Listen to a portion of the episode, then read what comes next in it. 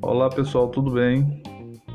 Eu estou aqui hoje para gravar o nosso 24 episódio de leitura de texto literário para suavizar esses dias aí que nós estamos em isolamento social e vendo o crescimento de número de pessoas mortas, lamentavelmente, por essa pandemia que a todos chegou.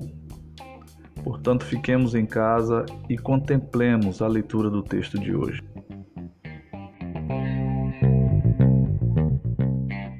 Acabei de falar com Mônica Neves pelo telefone. Quanta saudade me inundou.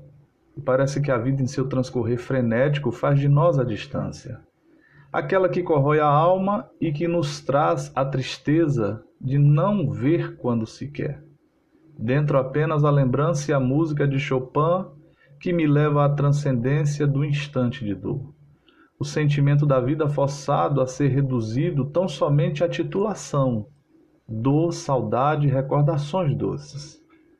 Se for possível ter nascido outras vezes, sinto que com ela, Mônica, mantive ao longo das vidas todas, sem exceção, contatos sempre próximos, quiçá fraternalmente de sangue. Este mesmo que borbulha pelas veias e artérias e que possibilita a vida. Também não duvido que possibilita alimentar a alma de energias boas, as quais dão força para seguir dor, saudade, recordações doces.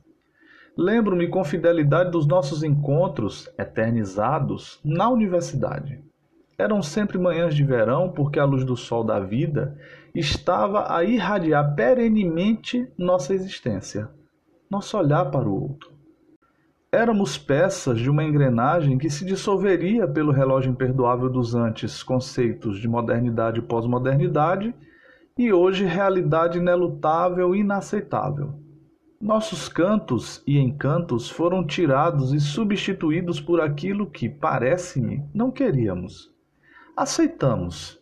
Essa é a dura realidade de quem um dia encontrou-se nas letras bem ou mal pronunciadas, do bom negro e do bom branco da nação brasileira, parafraseando Oswald de Andrade elas que na sonoridade fazem-nos sentir o arrepio dos amantes, que nos possibilitam sentir a dor, a saudade, as recordações doces.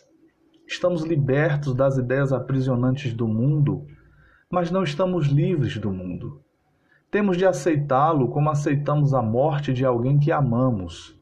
Somos os livres do pensamento neocapitalista e os encarcerados da nossa angústia interior somos os frustrados cosmopolitas, aqueles que se amam e se afastam. São abrigados como os animais a isso submetidos. Lembro-me com fidelidade do seu dedo para trás com o cigarro aceso e a boca soltando uma plosiva porra, e Léo rindo com aquela inconfundível estatura de duende. E temos que ser fortes, pois foi isso que nos ensinaram durante a vida inteira lidar com as perdas e as distâncias. Quantos xingamentos saíam naquelas tardes, sentados à mesa da cozinha de sua casa? Nada de livros. Só o divã dos educadores inquietos, tristes, amordaçados. De repente acabaria. Ficou a dor, a saudade, as doces recordações e o número de um telefone e o e-mail e as redes sociais. Fizeram de nós, portanto, o ficcional. Virtualizaram até o invirtualizável. Agora tenho somente Chopin eternizando em mim o momento doído desta escrita com a balada número um em Sol maior. Quando ouvi-la, lembre-se de mim. Lembre-se apenas porque a presença física e viva só se distancia, só se distancia, só, somente, só, só.